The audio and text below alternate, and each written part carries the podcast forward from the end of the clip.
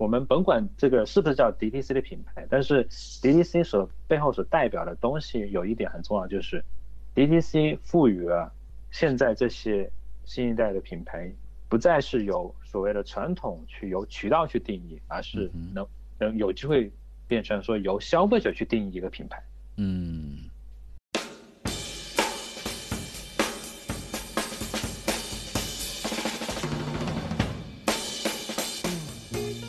你好，欢迎收听 Marcus 旗下的播客节目《全站文案》，我是今天的值班主播李马克。《全站文案》是一档观察品牌和市场营销的播客节目。如果你是苹果手机用户，我们推荐你在苹果 Podcast 订阅收听。我们的节目也会同步更新在 Spotify、喜马拉雅、网易云音乐等国内外主流音频平台。另外，也欢迎您关注《全站文案》或者 Marcus 的微博，非常期待与你的交流互动。这一期节目，我们主要会讨论一个主题。那就是疫情在全球的蔓延对消费品牌的影响。相比传统品牌，新兴的 D to C 品牌面临怎样的生存挑战，以及有没有一些有效的品牌实践值得我们思考和借鉴？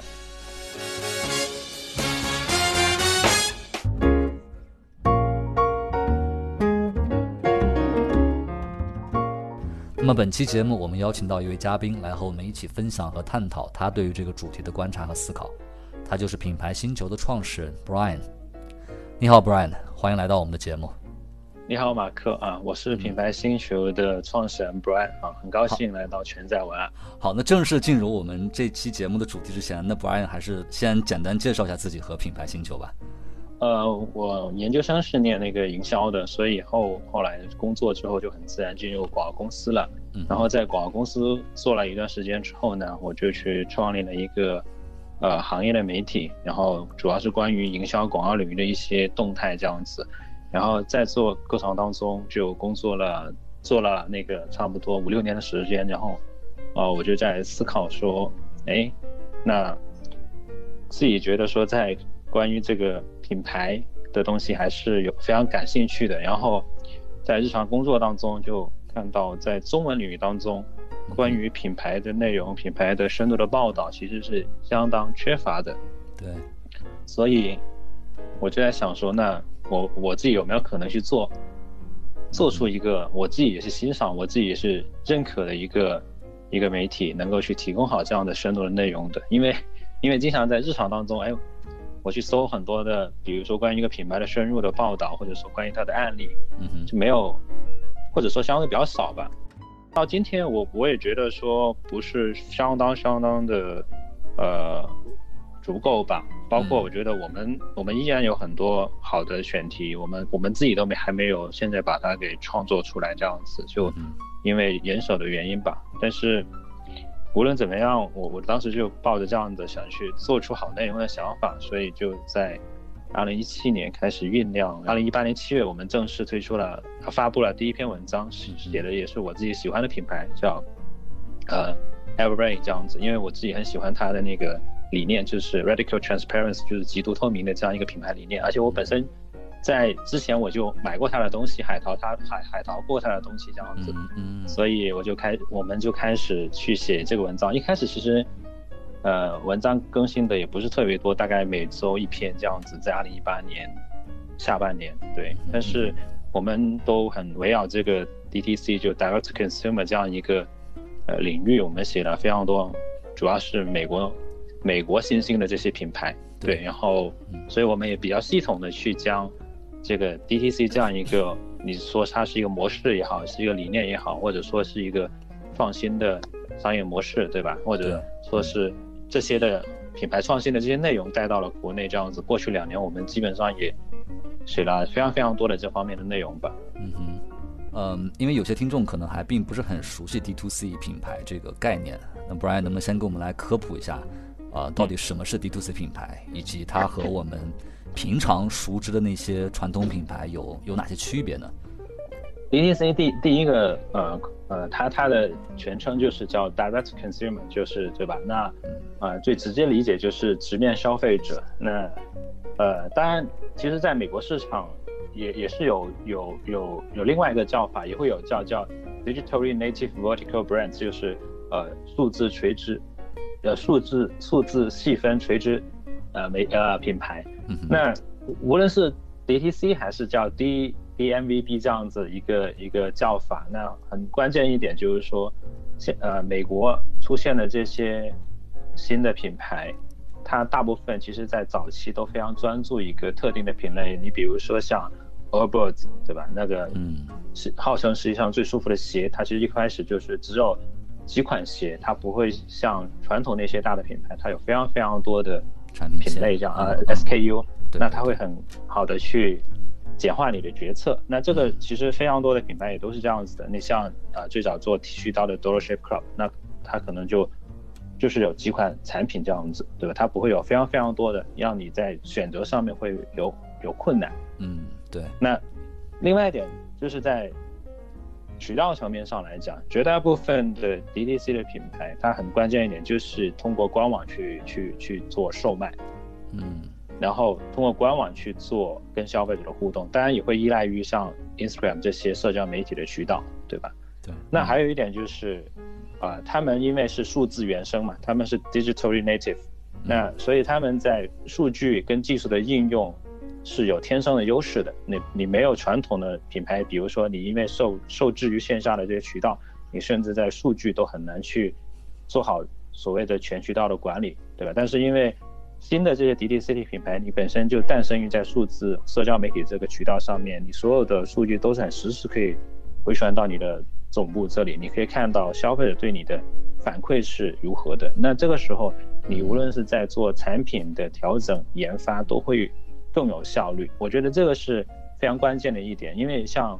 我们之前采访的品牌叫 Roses，它是一个呃可持续、环保、可以水洗的一个平底鞋品牌。嗯，那。他们因为首先第一个是 DTC，他们可以很好很快速的去收集到消费者的反馈，通过 Instagram 或者说他们的官网的渠道。那他们在做产品调整的时候，因为呃供应链也可以很快速的去根据消费者的反馈去做调整。那他们可以在一周时间就把消费者的反馈然后应用到他们的产品上，一周时间就可以做出新的款式。但是这个如果是在对于传统媒传统的品牌来讲，就就比较难了，它肯定不可能在这么高效的去做调整，所以这个是也是非常大的一个不一样的点。那另外一点就是在消费者体验层面上，我觉得新的这些品牌，无论是国外的 DTC 还是中还是国内的 DTC，或者说我们称之为有些会叫新消费的品新消费品牌，那很关键一点就是他们会更重视这个消费者体验。对，啊，还有一点我觉得也是挺有意思的，就是。呃，绝大部分的这些新的品牌，他们都会想方设法的去跟消费者去做好更好的这个呃沟通。他们有有遇到问题，产品有遇到问题，服务有遇到问题，他们都会很勇敢的去承认，他们会尽可能的去降低就是啊消费者的不信任，因为他们会认为说是跟消费者关系应该是要紧密的，跟对消费者也是个真诚的，就是他。我觉得这个是今天新品牌要起来是非常关键的一点吧。就是传统很多品牌，它很多时候会依赖于一个，比如说信息不对称，可能渠道的一些原因，它可能会带着有点在忽悠消费者这样这种感觉。但今天这个时代是很难的，对吧？所以很多品牌就就会新的这些品牌，他会想，真的会，我们我我自己作为一个消费者，消费者。当时就能感受到，哎，这个品牌真的还挺有意思的，而且他会很真诚的去跟你去沟通，你会乐意去为他去背书，为他去传播。所以，这些品牌他们懂得怎么样去讲好这个故事，以及跟消费者这层关系是会更紧密的。当然，因为他他还比较早期，所以这个呃紧密度是非常非常高的。嗯，因为之前也听你说你们正在写一个关于 D to C 品牌发展的趋势报告嘛。然后国外这种 D to C 品牌的商业生态其实已经相对比较成熟了，然后国内可能就是从前两年才开始这个趋势慢慢的展现出来。那么就目前来看的话，国外这种成熟的 D to C 品牌的商业生态，它大概经历了哪几个发展阶段呢？呃，我我们最近在写这个报告，的确是，然后啊，我们接下来也会去发布出来。嗯，那我们总结出来大概有。呃，三个阶段，第一个阶段叫 DTC 一点零，这个时间是从二零零五年到二零一零年左右这样的一个所谓的萌芽期。嗯哼。那这个阶段，呃，其实也是有挺多这种在细分领域当中、垂直领域当中有一些品牌，他们依托于，啊，电商的早期电商的这些平台，就比如说像一开始的 Shopify 啊，Shopify 二零就是一个品牌去建立官网、电商官网的一个呃 SaaS 一个工具。对，那类似的也会有一些像可能 Adobe 这样的平台去提供这样的电商软件的服务，嗯，服务商。那他们当时就挺简单的，就是就是建一个官网，然后有高性价比的产品卖出去，然后在细分领域当中去提供给呃有这方面需求的这些消费者，然后他们产品其实可能就通过找中国的 OEM 的工厂去做出来，然后。就就卖了，然后他们没有太多的这种所谓的品牌的包装，其实更多像在卖货。啊，对。对，有点像一零年左右啊，应该是一一一二年时候的淘品牌，嗯嗯，对他们不会有太多的 branding 的东西在这上面，明白，对，明白，对，然后到二点零的时候，那这个阶段其实有一个媒体的变化，就是社交媒体以及。人群的变化就是千禧一代出来了，嗯嗯，那当然还有一点就是，呃，美国的互联网的人才的溢出，以及资本会关注到在消费领域当中有一些创新的机会，所以二零一零年开始，像 Every 啊，像那个 Warby Parker，嗯，Dolce Club 这样子的品牌开始出来，所以那时候很多美国像沃顿商学院的那些 MBA。就开始 对，开始出来了，对吧？因为像沃顿是被称之为这个呃 DTC 品牌的黄埔军校，因为嗯那个他们那个教授当时呃看到一个学生就是 Warby Parker 的创始人，然后写了一个论文，就讲说为什么美国买眼镜这么贵？贵对，嗯对对，那我就去 找中国的供应链，然后放到网上卖，不就可以了吗？对吧？但是这群 MBA 的学生他还是很懂得。这个品牌包装的，对这个理念的包装，所以他比一点零的阶段，这些品牌都会看起来更 fancy，他们的这个故事会讲得更好。对，是的，是的，对，对，对，所以这个阶段当中，整个生态开始逐步成熟。你包括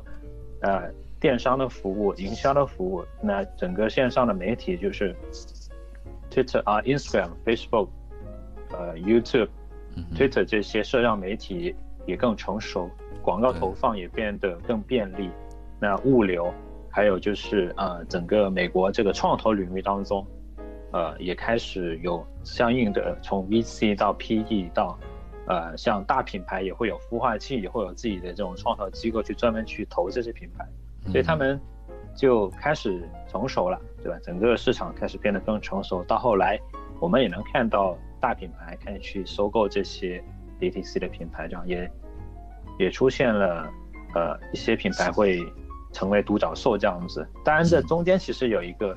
有一个另外一个阶段是，就是二零一五到二零一六这个阶段当中，出现了一些更更，呃，稍微不一样一点的品牌，可能他们在整个的沟通，就我觉得主要是在营销沟通层面上来讲会更进一步的，就是像 o b o s 啊、Roses 这些品牌，对，然后这些品牌他们。又比原来的那些品牌会更进一步一点这样子，然后到了去年，这个是我们自己总结的，就是到了去年，很多 DTC 的品牌它就嗯到了一个天花板或者瓶颈期，对吧？那因为前期的投放太太过于凶猛，对吧？那呃不赚钱，商业模式会受到挑战，对吧？然后增长。没有原来的那么迅猛，原来都超超过百分百的年对年的增长，但是到了二零一九年，他们就会面临到很大的问很很大的挑战。那这个时候，有些如果说整个战略做的比较好的品牌，它可能可以去做海外的扩展，可能去先去英国，啊，欧洲，到也有会进入中国市场。二零一九年也有一些品牌进入中国市场了，对嗯。但总体上来讲，还是有挺多品牌有遇到一些挑战的，像是像 Brandis 啊，像 Casper 这些品牌，呃，虽然我个人还挺看好 Casper 的，但的确，如果从商业的层面上来讲，他们今天即使上市了股价也不是特别好，然后呃也还一直在亏钱，对吧？然后营销的费用一一直一直还非常非常高，所以这个时候市场就会有一些反思了，就是呃相比追求单一的规模，对吧？更可持续的发展盈利，对这些对消费品这些品牌来讲，应该是更重要的。所以到了。去年二零一九年开始，我觉得这是一个相对回归理性的一个阶段，这样子。所以，当然这个跟国国外呃跟国内还是有不一样的。嗯，然后关于 DTC 品牌二零一九年之后这段时期遇到的一些挑战，我们后面还会聊到。那刚才 Brian 也帮我们相对详细的梳理了一下 DTC 品牌的发展的这个历程。那么，如果用几个关键词来概括的话，Brian，你觉得是哪几个非常重要的因素催生和推动了 D2C 品牌的发展？呃，这这个问题很好，因为我们一直在关注，一直在聚焦在研究，也会分析整个 D2C，然后我们也一直在思考，呃，这背后的一些呃深度的一些原因吧。对我，我觉得很重要一点就是说，呃，第一个肯定是消费者在变化。嗯哼。对，那消费者的变化，同时，整个社交媒体的出现，让品牌跟消费者之间的关系有机会走得更近，或者说，消费者跟品牌之间的关系是可以对等的。消费者哎可以有更好的选择，那品牌它有，它它不应该以规模论。对吧？而是它能不能给消费者提供更好的产品、更好的服务？嗯，所以我们认为一点是说，我们甭管这个是不是叫 DTC 的品牌，但是 DTC 所背后所代表的东西有一点很重要，就是 DTC 赋予了现在这些新一代的品牌，不再是由所谓的传统去由渠道去定义，而是能能有机会变成说由消费者去定义一个品牌。嗯，对，我觉得这这还是挺关键的。所以，总的来讲，我觉得说有几个点嘛。第一个点是消费者的的变化，新一代的消费者的出现。第二个是社交媒体。当然，还有一点是脱离不出来的，就是中国的供应链的成熟。对，中高端的中国的这个中中高端的供应链嘛，就是中国可能以前大家会觉得说是，尤其是海外，嗯，会觉得是低端比较低端的供应链。对，对，但今天很多。美国的消费品其实的供应链就放在中国，对对对对，能做出真的是物美价廉的这种产品。嗯，那概括起来主要就是三点：一个是呃消费者群体本身的变化；第二个是互联网、移动互联网以及这个社交媒体的发展；第三个就是刚才 Brian 最后提到的中国的供应链的问题。那么提到中国供应链确实是这样，如果抛开品牌端不讲的话，单从供应链和产能。的角度来讲的话，其实确实，中国的供应链支持了不少国内外 D to C 品牌的这种发展。对，就是你你有想法，呃，我们之前开玩笑讲，就是你只要有想法，嗯啊，那个珠三角总会给你解决方案的。对，因为就就还是 Roses，因为我我我跟他们创始人我们有专访过，我们跟他非常深入的聊过，就是他讲过他的经历，就是他当时。啊，二零我想想，应该是二零一三年，他就想去做这个，做一款，呃，环保，就可持续、环保、时尚的、舒服的平底鞋。嗯，然后他他去美国去去找了，就当时的应该是在东北部的一个美国东北部的一个呃，专门去原来的。制鞋的重镇啊，然后他们去去找了很很多，聊过很多，找了很多工厂，但其实都无法去。一开始还是想在美国生产的，但是还是做不到。对，没办法。后来他们先去了那个福建，然后找到一些原型后来去了那个东莞。嗯。然后很巧对他们就花了很长时间超过两年的时间去做这个研发然后在东莞慢慢慢慢慢慢慢的就把这个东西给做出来对然后他们说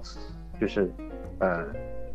的确现在整个工人呃中国的这种相对高端一点的制造的成本是高的但是相对相对是高的但是相对来讲相对海外还是非常非常划算的而且更关键的就是能够做出好的产品来。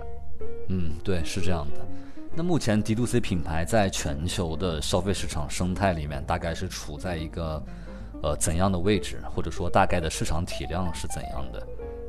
呃，我们没有具体算过这个占比，但是我们可以提供两个指标，就是一些数字，就是第一个是呃，eMarket，就是美国的一个呃市场研究机构，它有一个数据是美国 DTC 电商的销量在二零二零年会达到要一百七十亿美元。那呃还有一个数字就是那个 Shopify 的 Shopify，我觉得基本上它的那个平台的销量。可以等同于，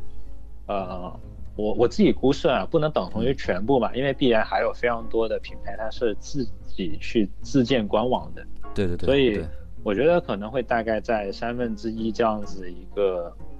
规模这样子，也就是我们算下来，Shopify 啊，不是我们算下来，说错了，口误，应该是 啊，Shopify 的官方的年报透露啊发布的数据，二零一九年的的 GMV 是六百一十亿美元。那我自己判断是大概在啊两千亿一一千五百亿到两千亿的这样一个市场的规模，全球来讲，那啊可对比的是亚马逊全球 GMV 是二零一九年是三千三百亿美元，哦，对，就是那量级还是不小的，其实对其实还是不小的，其实还是不小的，对。嗯，因为之前也看到过德勒的一份报告嘛，他们预测到二零二一年的时候，全球的电商零售总额大概会达到，呃，四点九万亿美元这样一个规模，呃，会占到全球零售总额的百分之十七点五左右。那么在这百分之十七点五里面，D to C 品牌的电商销售额肯定也会占到一定的比例。目前支撑起 D to C 品牌这样一个市场规模背后的消费群体，他们大概是怎样一个情况？他们有哪些特点，或者说哪类人群会比较喜爱去消费 D to C 品牌？人群其实挺有意思的，就是 呃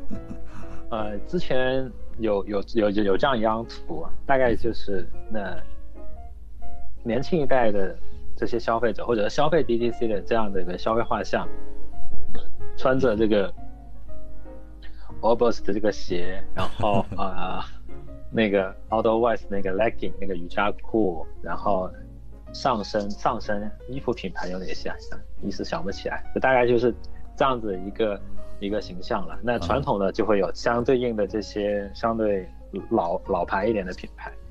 那总的来讲，其实还是还是比较年轻的啦，就是千禧代大概二十到三十五这样的一个年龄层，然后啊消费理念都是比较前瞻的，然后在。外有很多都是会认可这样的环保的理念啊，或者可持续的理念，然后他们也会热爱生活，然后会认可生活方式的这的会会去做生活方式的这样的一个品牌，然后呃挺多都是那种呃叫 early adopter，然后他们会去尝鲜，然后有好奇心的这些人，比如说做科技的、互联网的、做金融的，然后。啊，做品牌啦，做营销、做创意的这些人吧，所以其实有一个数，另外一个数据也是能反映一些东西的，就是美国的 DTC 类品牌基本上是集中于在那个纽约跟硅谷，对，然后这里面也是出现主要诞生最多品牌的，对吧？要不是纽约，要不就是硅谷。嗯，对，没错。那跟国外的市场比起来，那我们国内目前 D to C 品牌的发展是怎样一个状况？或者说大概的品牌数量和市场规模在什么位置？呃，国内的话其实是相对还算是比较早期的，比较像呃国外一五一六年吧，啊，比较像。对，那。比如说一五一六年那时候，就美国 DTC 的品牌新一代就出现了挺多，然后融资也挺多，比如像那个 Glossier 这样子的品牌啊 o b o s 的品牌再出来。那我们今年国内市场其实也有很多，比如说做美妆、做食品饮料的品牌开始被被。不只是一个小圈层、小圈子，比如说创投或者是做品牌这个领领域的知道，那更多的消费者、跟所谓的破圈的那些更多的人也能知道了。所以，嗯，我觉得一九年比较像呃三年前左右的美国市场的这样子一个阶段，就是呃第一个品牌开始出来更多了，然后第二就是平台开始去重视扶持这些新的品牌的发展。你比如说，我们留意到的像天猫也会去扶持这种新锐的，无论从美妆、母婴啊、食品啊这些品牌，从去年开始都有相应的政策也好，呃，相应的服务去给到这些新的品牌。当然，拼多多啊，或者说像腾讯啊这些平台也有相应的扶持，这样他们呃都会去。重视新品牌的发展。那另外一点就是从资本领域，那 VC 以前基本上，我我我们以前都会开玩笑说，以前 VC 是不会看不会去看品牌的，因为觉得真的回报是太低了。所以以前在一九年、一八年之前，其实消费或者说尤其是品牌就基就呃资资本是比较少去关注的。但是因为整个资本市场开始。呃，没有那么多的机会了，互联网已经饱和了。那这个时候，其实大家会觉得说，开始重新关注这个消费领域了。对，哎，先回头，但是另外一点就是，哎，也很有意思，说其实消费还是还是挺好的。很关键就是，而且中国消费这个量级还是在不断的去提升的，就包括在消费升级的推动下，对吧？整个市场其实是所谓的蓬勃发展的，对吧？你比如说。啊，一个最明显的例子就是美妆领域当中，呃，整个行业的增速是超过百分之二十的，就整个行业的增速啊，这个还是挺夸张的。所以，美妆也是，呃，新品牌出现最多的一个领域了。嗯，对。所以另外一个特征也很有意思，就是我们自己的感受，就是在二零一八年的时候，呃，行业就是这个行业是指，呃，做。呃，新品牌的这些创始人以及做投资的这些 VC，其实还没有那么多知道。但从二零一九年一月份开始，就有非常多的呃 VC，非常多的创始人会找到我们，找到找我聊，哎，跟我聊行业的一些东西，这样子，哎，有没有一些新的品牌在出来这样子？对，但是这个在二零一八年是比较少的，所以二零一九年这个。受到越来越多的关注吧。我们有做一个大体上的统计，就大概在国内大概在还还不错的哈。我们觉得说大概可能会有将近一千个左右这样子，然后跟国外没有差太多。然后，但可能我们有一些品牌的那个阶段可能还相对比较早期一点这样子。但是有一点不一样的地方就是，呃，国内的。我自己觉得说，国内的品牌的发展速度以及天花板发展速度会比国外的品牌要更快，然后发展的潜在的这个天花板会更高一点。所以，呃，我觉得这也是无论是我作为一个从业者，还是作为一个消费者，都会觉得非常开心的一个地方吧。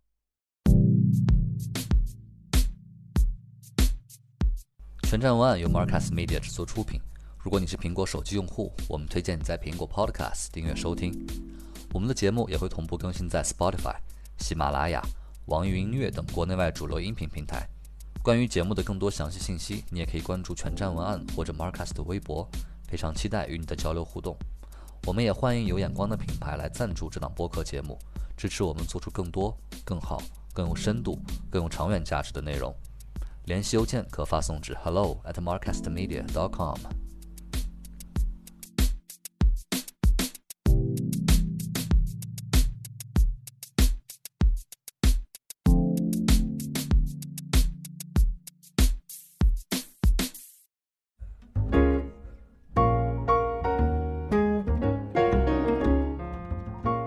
Brian，目前我们国内的这些 D to C 品牌和国外的相比，他们有哪些特点，或者说他们有哪些非常不一样的地方？呃，我觉得还是挺大的不同的。第一点不同在于说啊，中美这个或者说是中国跟 国外消费市场，我们主要讲就欧美市场，就是在消费市场的成熟度是不一样的。就欧美市场都很成熟，然后他们啊品牌有很多，各个细分领域当中也会有很细分的品牌。那中国我觉得还是有很大的空间的，就是消就是对对品牌的供给还是远远不够的。我我们举个例子，就今天我们走进去便利店，其实主要的还是那些啊食品饮料巨头的旗下的品牌。嗯，直到今天，可能我们稍才能稍微看到像那个元气森林啊，像那个简爱酸奶啊这样的新品牌，对吧？嗯但其实远远不够，对吧？我们去日本，我们去美国，上那些货架、便利店货架，你能看到琳琅满目的品牌，对吧？非常非常多，对，所以这点还是有很大的空间的。这也是我们会看好中国消费品品牌的一个呃崛起的机会吧。嗯，那另外一点就是在渠道层面上来讲，也会有不一样，尤其是在早期。嗯那美国品牌或者说海外的这些 DTC 的品牌，很关键一步是会依赖于这个官网，对，这很有意思。对，欧美的消费者他们其实很喜欢去就直接去搜搜这个品牌的名字，然后去到品牌官网去下单购买。对对对，嗯那国内其实大部分都比较难逃脱于这个天猫这个渠道，所以嗯，还是会用天猫旗舰店去去做啊、销售的渠道。对，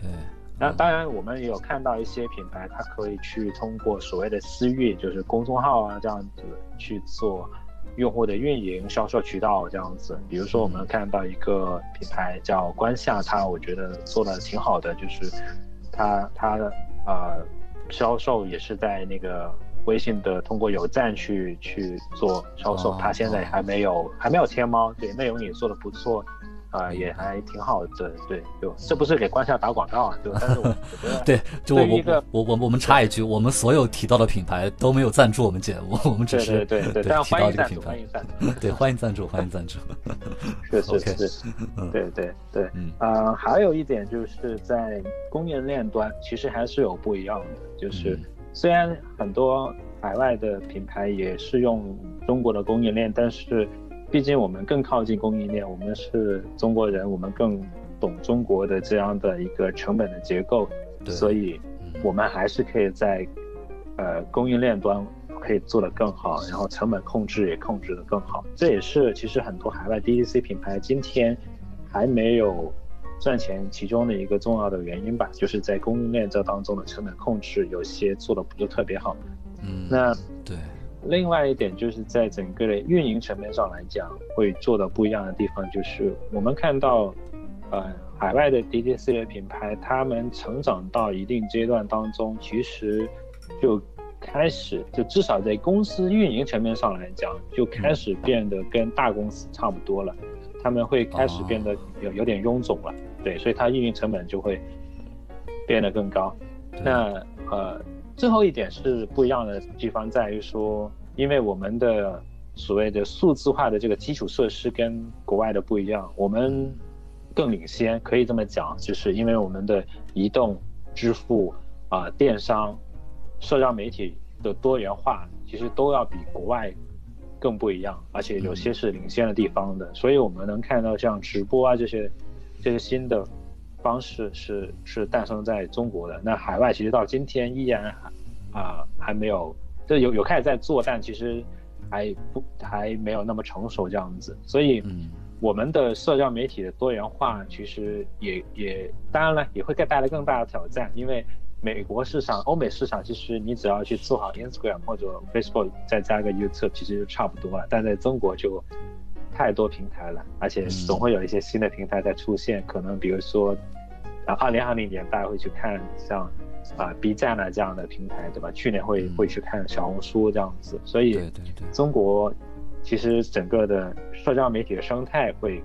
呃更多元吧，然后这也是跟国外不一样的地方。嗯，因为我们也看到一些数据说，国外的这些 D to C 品牌，他们很大的一笔营销费用，呃，都花在了像 Facebook 啊、Google 啊、YouTube 或者是 Instagram 这样的平台上。那么我们国内的这些 D to C 品牌，目前他们都是怎么来获客的呢？或者说他们直白一点讲，他们都把钱花在了哪儿呢？其实本质上我觉得，呃，大同小异，就是 呃，对，大同小异，大部分都花在了这个平台跟所谓的 KOL KOL 上面。嗯，对吧？只是说可能在落地层面上来讲稍微不一样一点，可能国外的形式会不一样。那国内现在可能会更多，有些就会更直接，比如说李佳琦啊、薇娅啊，或者最近找罗永浩去做直播带货，对吧？那嗯但是其实你要给到这些那呃直呃主播的费用也是相当相当高的。嗯，对，所以我们能够看到，呃，现在国内的比较早期一点的新的品牌的钱，很多是都花在了呃 KOL 投放上面。嗯，对，所以都是这些 MCN 跟平台在赚钱了，而且占比还挺高的，就是占整个的不只是所谓的营销指数啊，是占整个的成本的支出是比例是相当高的。嗯。那这些 D to C 品牌他们的盈利模式都有哪些呢？或者说他们主要都怎么赚钱呢？呃，赚钱其实我觉得本质上是没有太大的差别的。就大部分品牌来讲，其实就是就是赚一个差价，就是你你你你的营收是多少，对吧？你卖出去这个这个产品多少钱，然后扣除你的成本这样子。只是说你你你你要去做到的地方，就看你的整个的运营的效率，就是这个运营的效率，包括你本身的公司的运营，包括你的营销的。效率能不能做到最极致这样子，对吧？你能做到最极致极致，那你的呃就有获利的空间，对吧？你比如说我用很低的成本，举例来讲，你同样的有些品牌可能是放在上海的，你的公司运营的成本是很高的，那我就能不能把这部分的成本压缩下来？那同样的，别人去去依赖于投啊平台的广告，投啊 KOL 的广告，那我能不能在这当中比别人？在 ROI 就是整个的呃投资回报率做得更高，或者说我甚至在做更少的投放，但是我获得更大的营收，对吧？都是在这个效率能不能做到更好？那这个时候你的利润就出来了。所以本质上，我觉得在商业模式层面上来讲，对于这部大部分的消费品的品牌来讲，没有太大的差别。无论是国外和国内，当然我们还是有看到有部分领域当中是有一些新的商业模式，比如说它通过订阅制的模式，那把它的产品的品类可以扩充，就比如说它不是，就是比如说我们看到像有个品牌做呃 Hims，它它其实是一个做解决方案的公司，它其实不是把自己定义成我是一个护肤品，我是一个呃。做这种产品的，嗯，对对，卖产品的，其实我是解决问题的，我是解决男性，呃，需要去解决的问题。那第一，我去帮你去防脱发等等的，对吧？男性有的问题，他都可以去呃帮你去解决这样子。那还有比如像 Peloton，它它是一个家庭健身的公司，那它你可以叫它是一个硬件公司，你可以叫它一个是啊家庭健身领域的 Netflix，对吧？就是他是卖了一个家庭健身的设备跑步机这样子，但是，他其实后期会，呃，通过那个按月订按按月订阅的这样方式去收这样的内容的费用。嗯，对，那这个是一个相对呃稍微跟传统消费品，就比如说我单一的就把这个产品卖给你，我赚取一个差价会不一样，就是我会把这个服务这一端。用一种方式去售卖给消费者，那这个会不一样。那包括刚刚讲讲到那个 Hims，他可能还会去，他他已经在做，就是做像心理咨询的这样一个服务。对他不会，他们还哦，还有这样的服务。对对对对对，就是这就通过做做这个 service 做服务。那包括另外一个品牌也是的，就是一个做啊，一开始它是定义成是呃做电动牙刷的品牌，叫 Quip，Q U I P Quip。那但实际上这个公司，他自己自己定义是是个做牙齿啊护理的品牌。那这个护理其实就就就多了。那你不只是单一的是做做牙刷，对吧？做一个电动牙刷，对。那他还会做什么？他会做牙齿的服务，牙医的服务，还做还做呃牙牙齿的这个保险，就 dental dental insurance，就是对，就你可以买他的保险。哦，对。对，就是变成服务了。我我不我不单一的只做一个产品，我还提供服务，就其实是一个解决方案公司了。呃，国内也有，对，像像宠物领域的，他们像小佩做这种宠物用品的，他开始也会去做宠物医院，去做，你可以一个月买它的按多少钱，会提供这样的服务，然后我我提供这种服务。但这个其实，我觉得会针对一些。特定行业吧，或者特定领域，不是说适用所有的领域。但是我觉得这个对于很多品牌来讲，可以去思考的一个地方，就是我是不是只能卖一个产品，对吧？我能不能也能去把服务给做出来，也能够把服务给做好？我觉得这个是能够，呃，给绑定消费者这个生命周期一个挺好的做法。包括我我自己很喜欢的品牌，像呃，Lululemon 它它也会去开始去探探索说去做服务，像做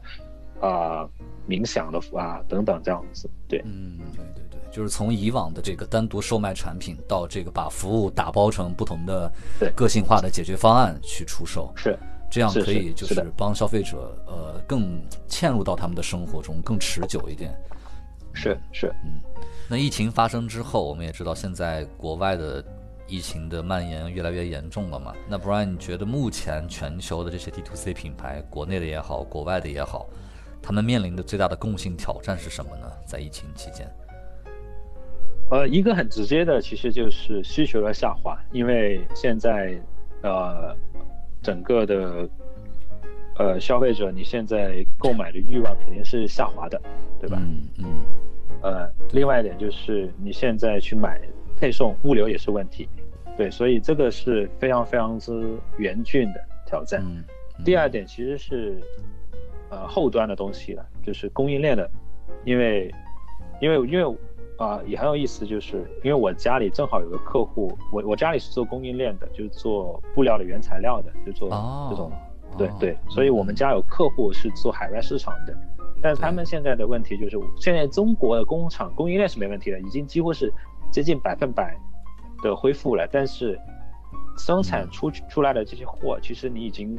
呃供不出去了，因为物流的问题。对对对对，是。对，所以我觉得这个是两个最最。直接的一个影响吧，对，当然还有一个就是，如果说是有线下门店的，现在基本上都要关掉，而且短期内都不大会恢复。原来是，啊，很多是期望是在四月底恢复，但显然四月都无法恢复，就基本上你关店超过至少两个月的时间，这个还是影响非常非常大的。对对，另外就是很多 D to C 品牌，他们是聚焦于不同的细分领域嘛。那就是这些不同领域的这些品牌，他们都会遇到哪些不一样的呃风险和挑战？能不能给我们举几个例子？呃，第一个其实是最直接的，也是呃呃大家相信也能理解的。第一个是旅行领域，就出行领域，对，旅游，对，那这个基本上，尤其就无论是国内还是国外的，所以做旅行相关的这些品牌，那嗯。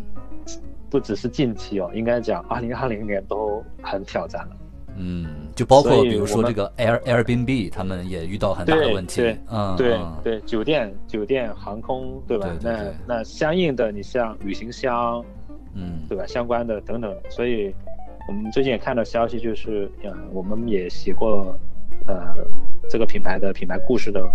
这个叫 Away 就。它它其实不是不叫自己是旅行箱品牌，它它是一个旅行生活方式品牌。嗯，但是因为也是受到这样疫这次疫情的影响，所以他们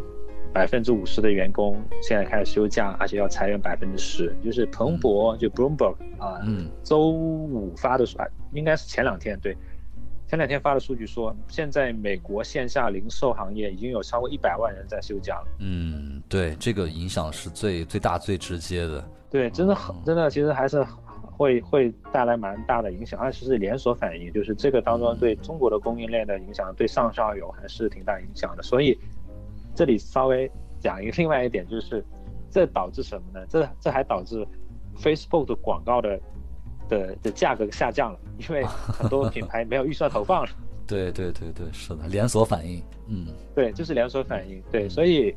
旅行相关的，像欧卫他自己官方也说，就是他们过去几周，他们箱包啊相关的产品都是下滑百分之九十的，基本上就没没有人买了。这种是相对影响是中长期，它还不是短期。就旅行相关的、出行相关都是中长期的。那还有户外的也是的。啊，户外品牌。对，户外品牌也是。然后还有就是像有门店的，因为二零一九年其实 很多品牌就。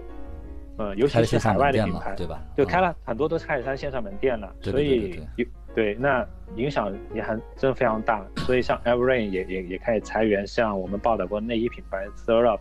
也也开始裁员，对，所以都还蛮直接的影响的。嗯，对，因为我们之前在全站湾的微博上也发过这么一条嘛，就是把美国一些品牌，包括一些 D to C 品牌的线下门店的关门通知都整理了一下嘛。然后你会发现一些传统品牌在文案里使用的更多的是 customer 这个词，还是顾客嘛，而一些新的消费品牌，他们使用的更多的是 community 这个词，在开头他们会说 dear community，然后在文章中也会多次用到这个词，那就是疫情的发生是不是会动摇到刚才我们提到的，就是这些 D to C 品牌的一个社群基础，比如说疫情带来的这个经济下行的压力，会导致很多人开始。呃，开源节流嘛，节省这个日常的开支，转向去购买一些呃价格可能更便宜，但是质量可能差不多的同类产品。那 Brian，你觉得疫情的发生或者疫情过后，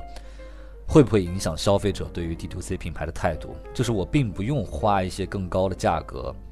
呃，去购买这些稍微调性高一点的东西，但是我的生活也能过得去。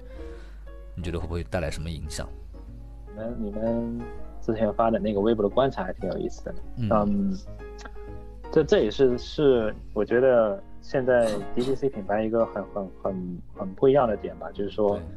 他们很重视这样一个 community 这样社群的关系，就跟消费者之间的关系，消以及消费者跟以以及他们目标消费者跟消费者之间的关系，他们很重视这个。对对对。那我觉得疫情会给消费者在消费。上面带来影响，对，但是我觉得就也会让这些消费会让消费者去思考说，是不是一定得去呃花这笔支出，对吧？你在买购买产品的时候，的确会会有这样的影响，但是我觉得这个这个影响相对来讲，就整体上来看是是短期的，啊，那回到对是短期的，然后回到。这些对 DTC 的品牌的影响，我觉得，因为大部分的 DTC 的品牌，它还不是说销量已经很大了，规模已经很大了。也就是说，其实它的整个消费的群体，就整个社群的群体，其实相对来讲，其实还是比较小的。就相对大品牌啊，就虽然很多品牌也也也不小，但相对大品牌来讲，其实它真的还不不算非常非常大规模。所以。我觉得整个的社群其实会因为这个疫情的关系，会变得更凝固，他们之间也会变得更紧密，以及就是他们会在这个特殊时期会更加支持自己喜欢的品牌，喜欢的品牌，喜欢的品牌，我们也有看到，我我我们应该也能观察到，也有看到，比如说这些品牌在社交媒体上面发布的，然后他们的消费者。对于这些品牌的支持也还是非常忠诚的，这样子也很认可他们在做的东西，也能理解他们在做的呃事情吧。对，所以我我们自己有观察到一些呃品牌在做这样的事情，而且这些品牌也都在行动嘛，也都在去为了去呃对抗这个疫情的的的的事情，这样子他们也采取了很多的行动。嗯，是。然后另外就是咱们观察到，比如说从前些年开始嘛，一些比较大的传统的品牌开始逐渐去收购这些 D to C 的小品牌嘛，比如说那个宝洁收购了那个 Billy，然后资生堂又收购了这个 Drunk Elephant 的最像嘛，然后包括再早一点，联合利华收购了那个刚才你也提到过的 Dollar Shave Club，对，然后在之前，比如说你们报道过的这个呃 Harris，收购受受阻嘛，没有没有成功嘛，相当于。对对对对，然后另外也也看到一些，比如说有继续融融资的，也有比如说上市了的，然后当当然也有刚才咱们提到过的，像 Brandless 这种倒闭了的。那比如说，那如果和国外的这些 D to C 品牌最后的这些退出机制相比的话，在疫情发生前，我们国内的品牌有没有一些类似的一些去向，或者是说疫情发生后呢，这些 D to C 品牌的去向会不会发生哪些变化？是？比如说坚持自主独立运营，还是疫情过后尽快寻求这个收购，还是比如说要继续这种要冲 IPO 上市的这种退出机制？呃，我觉得在机制层面上来讲没有太大的变换，然后但是疫情会让更多呃。参与者就这个参与者就会去，就这个整个的生态的参与者，就包括这些品牌，包括啊大的品牌，要想去收购这些呃新的品牌的大品牌，然后包括像呃资本 VCPE 会去重新去思考这个这个，无论是叫 DTC 还是国内的新消费的这些品牌，对，就是呃，会让大家会更看重就是那些能够产能够持续提供正向现金流的那些品牌，对，而不是一味的去追求这个增长，一味追求这个数字的，嗯，对对，所以我觉得。呃，在国内市场，接下来会有更多的品牌还是会去被并购，嗯，然后会被大品牌，因为其实中国其实过去在消费领域当中，在品牌领域当中，其实呃大公司去并购新品牌其实不是不是太多，没有像海外那么多，没有像尤其像海外真的非常非常多，最近像百威都。不是百威啊，百事对吧？嗯，接连收购了好多个品牌，对。然后就是独立上市的，那独立上市的，其实国内最近也有一些传统的，相对可能已经做了二十年的这种消费品品牌开始上市了。但是那是传统一波的，对，是新一代的这一波呢，有些一开始在筹划了，但可能这次疫情的关系，包括瑞幸的这样子的一个事情，会。让一些想要去海外上市的可能会去有有些顾虑的地方了，但可能有些就会回到所谓的国内的资本市场去，啊，寻求更大的发展。对，嗯。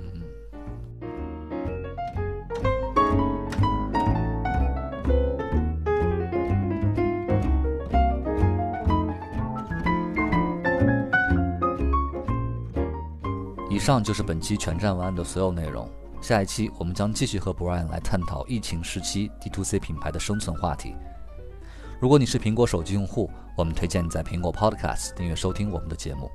喜欢我们的内容，可以点击五星好评并留言给我们。我们的节目也会同步更新在 Spotify、喜马拉雅、网易云音乐等国内外主流音频平台。另外，也欢迎您关注全站文案或者 Marcus 的微博，非常期待与你的交流互动。全站文案由 Marcus Media 制作出品。也欢迎您订阅我们旗下的其他播客节目。我是李马克，我们下期节目再见。